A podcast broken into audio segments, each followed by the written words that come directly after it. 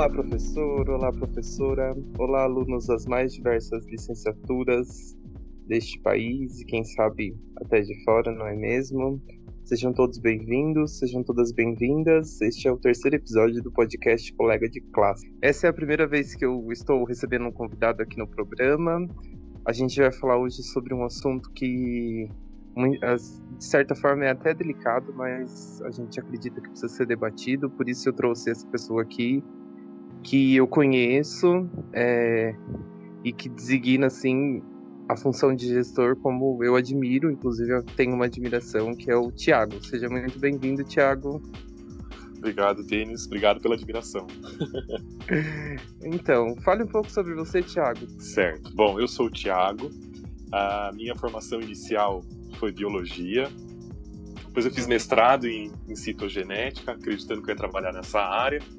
E o, o, a vida me levou para a educação.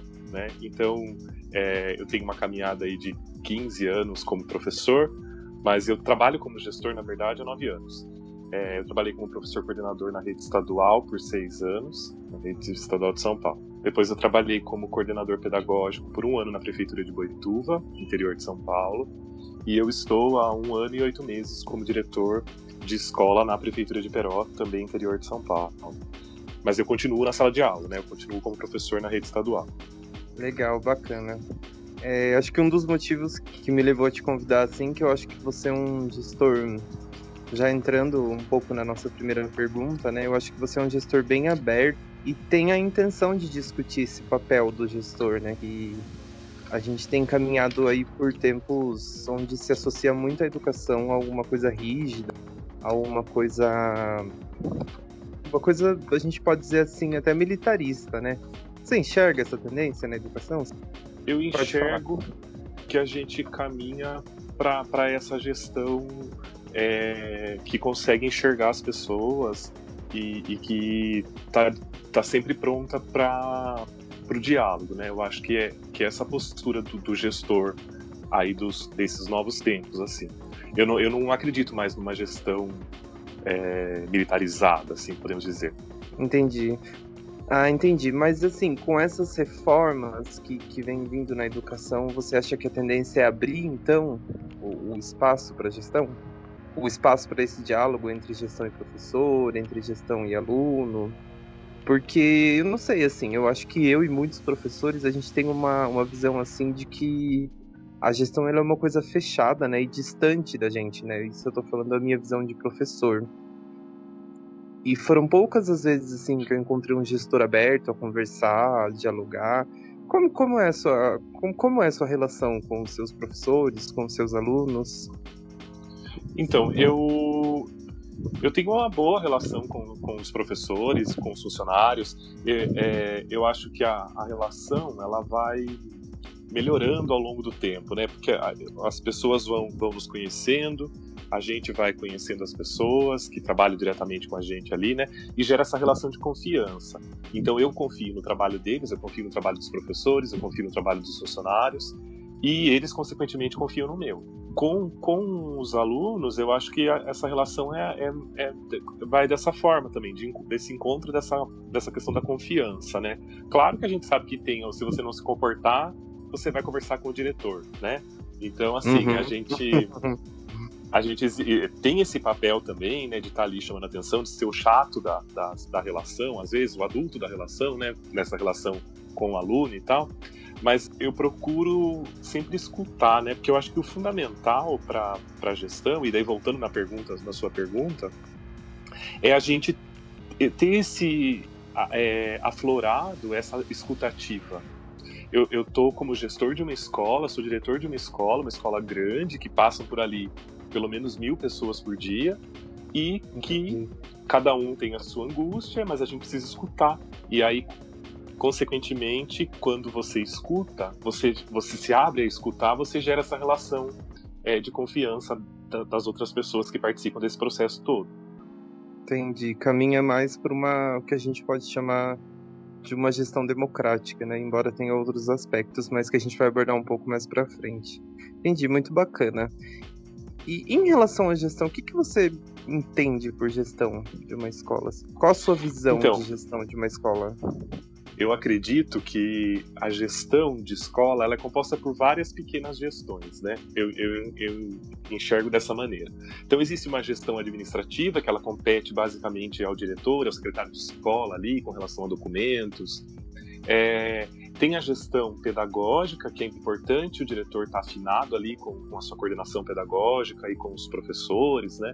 Sempre visando o aluno, né, o aprendizado e esse acompanhamento pedagógico que é, que é, muito importante e ele não é papel só do coordenador, porque o diretor está ali também, né? Entendi. É... Bacana, porque parece que isso é bem, isso parece desarticulado muitas vezes. Você acha que esse movimento acontece em algumas escolas, em algum? É, eu acho que ele pode acontecer porque a demanda da, dessa questão administrativa ela, ela é pesada.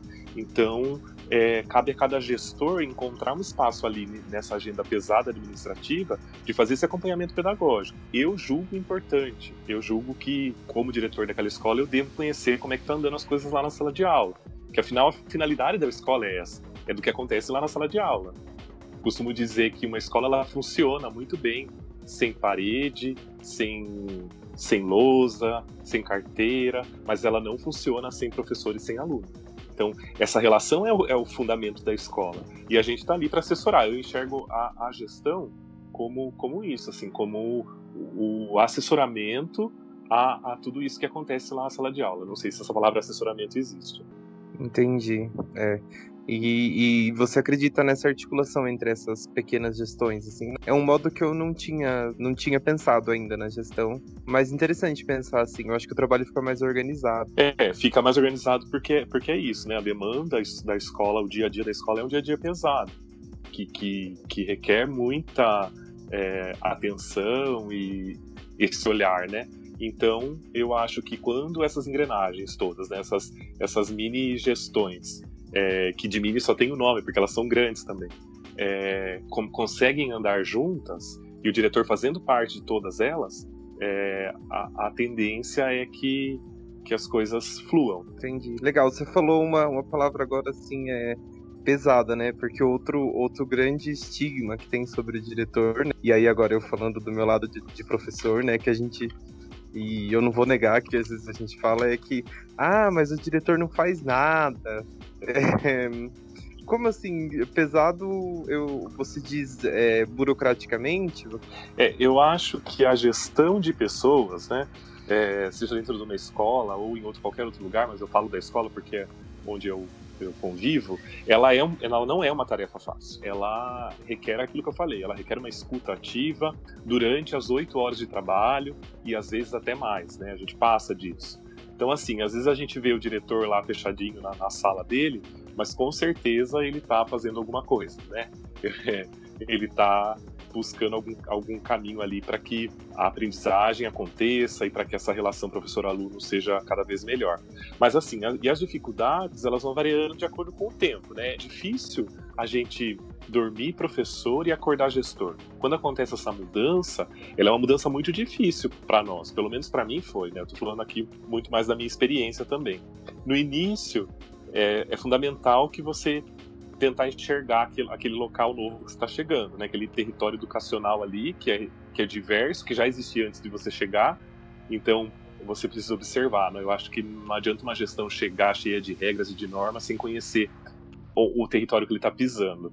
E com isso você vai ganhando a segurança, né? A partir do momento que você conhece todo mundo e que você sabe quem, quem é que faz o que ali, é, você consegue ganhar uma segurança para você propor o seu método de trabalho. E depois vem as dificuldades diárias, né? O, o, a escola é um organismo vivo, então todo dia é desafiador, né? São centenas de pessoas ali, cada um com sua situação, querendo que o diretor resolva ou querendo que é, a sua situação seja resolvida. Então nunca tem um dia igual ao outro dentro de uma escola, né? É por isso que eu falo que ela é viva. E mais importante, né, Denis? Não tem faculdade que ensine o dia a dia da escola, seja na formação de professor ou na formação de gestor. Esse dia a dia a gente vai aprender vivendo ele.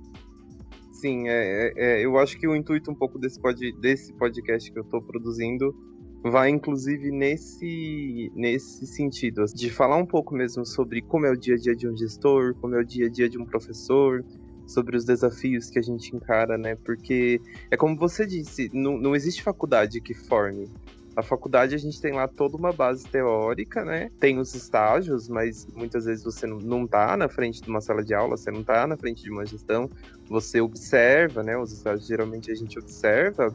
Ah, falando da minha experiência pessoal, né?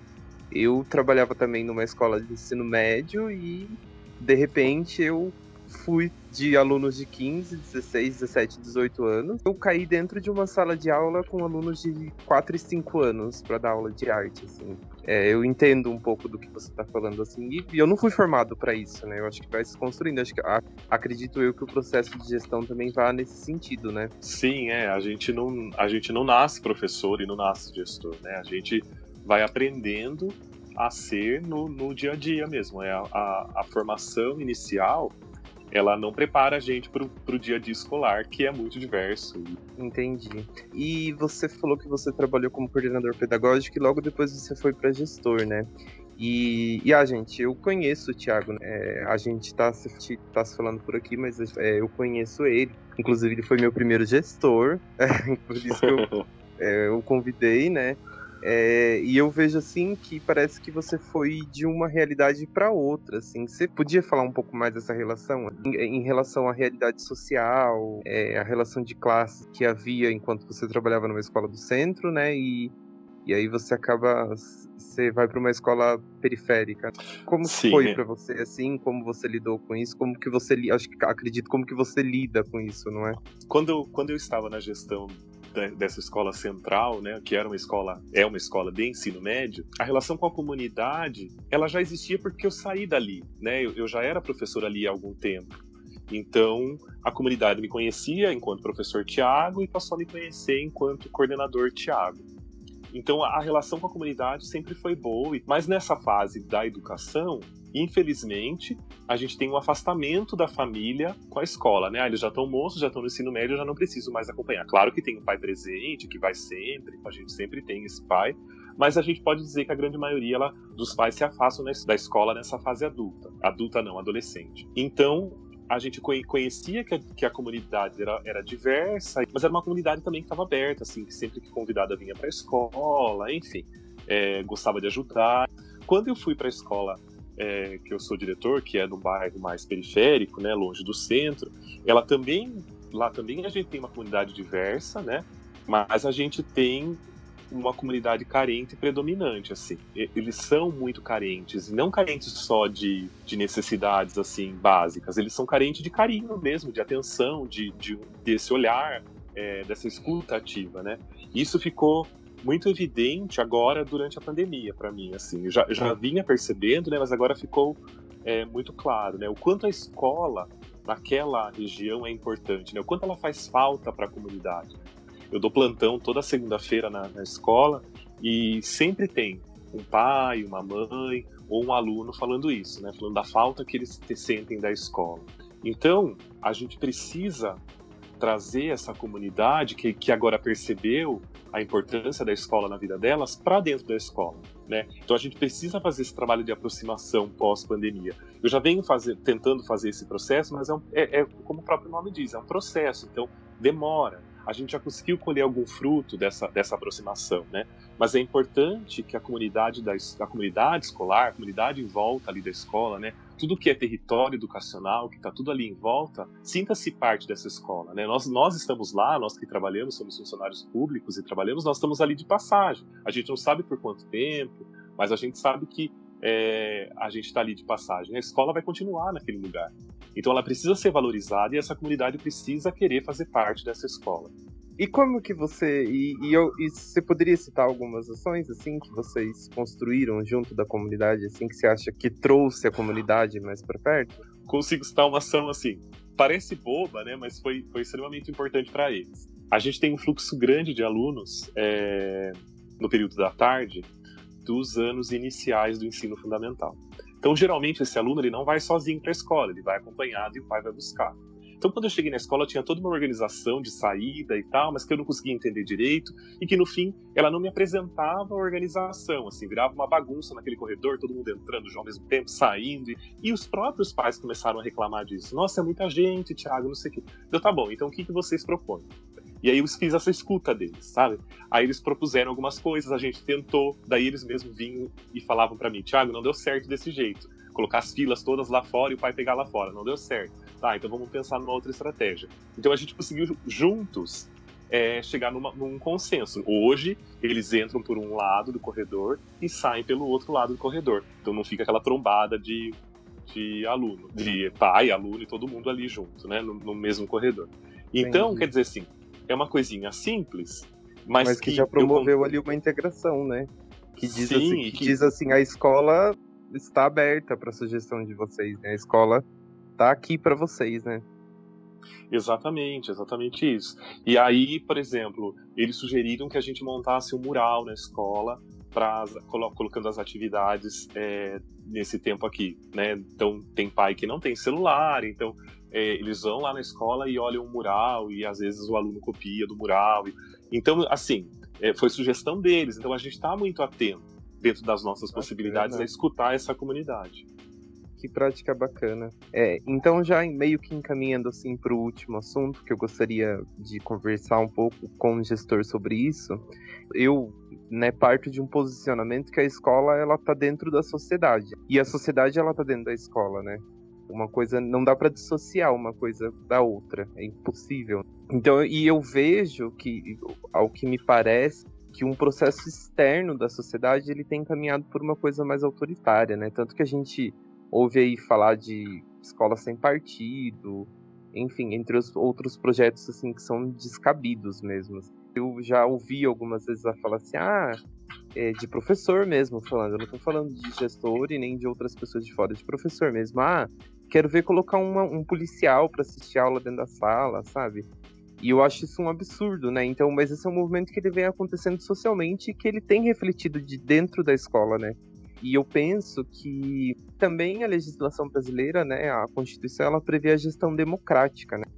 É, como que você pensa assim que é, é possível construir um caminho de gestão democrática mesmo tendo esse, vamos dizer assim, de certa forma um, uma tendência socialmente a, a, caminhar por uma coisa que não é democrática. Me parece que a gente está saindo da gestão democrática, né?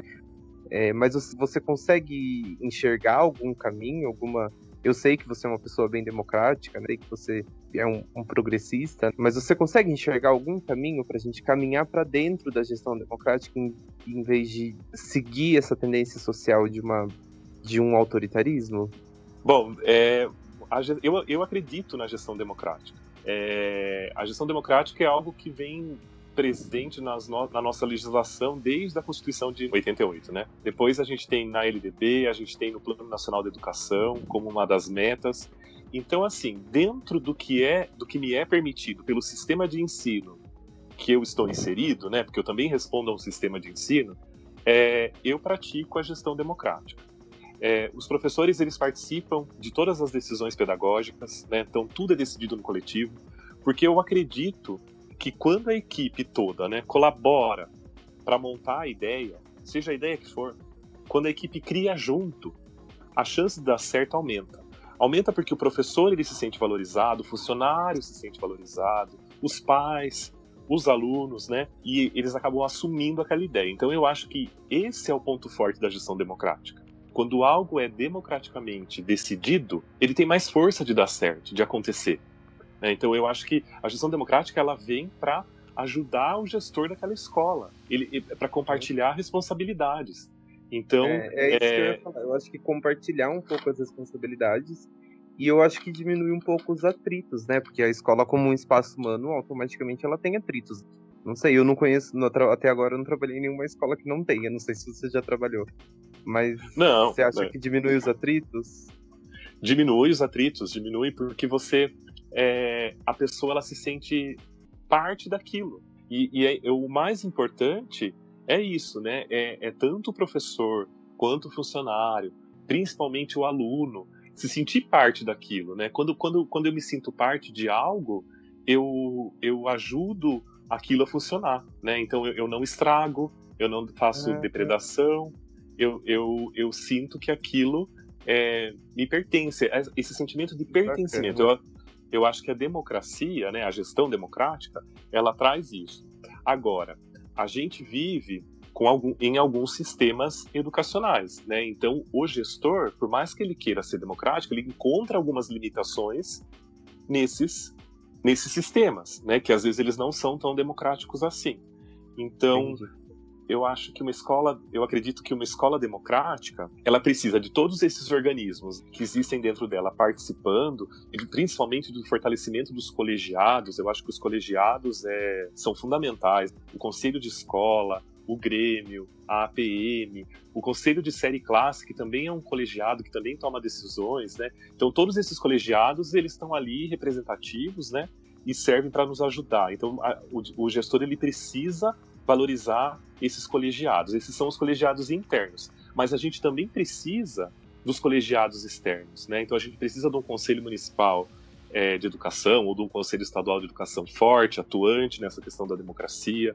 A gente precisa da rede de apoio toda participando dentro da escola, né? Então eu preciso do conselho tutelar, eu preciso dos órgãos de assistência social, eu preciso de todos da, da saúde, de todas essas outras estruturas dentro da escola, para daí sim, de fato, ela ser democrática. Entendi. Que é, no, que é na verdade, o pensamento de rede, né? É... Então é isso.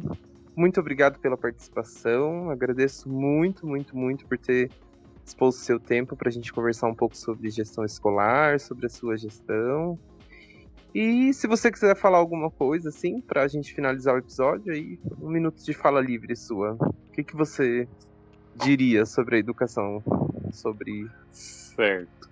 É, eu diria que, que o trabalho, esse trabalho, né, o nosso trabalho como professor, como gestor, como funcionário de escola, ele tem que ser um trabalho humanizado, né? A escola ela precisa dessa escuta ativa, ela precisa ser acolhedora. Às vezes, né, boa parte do, do dia do aluno ele passa lá na escola. E infelizmente, às vezes a parte boa do dia do aluno é esse período que ele passa lá na escola. Então a gente não sabe de...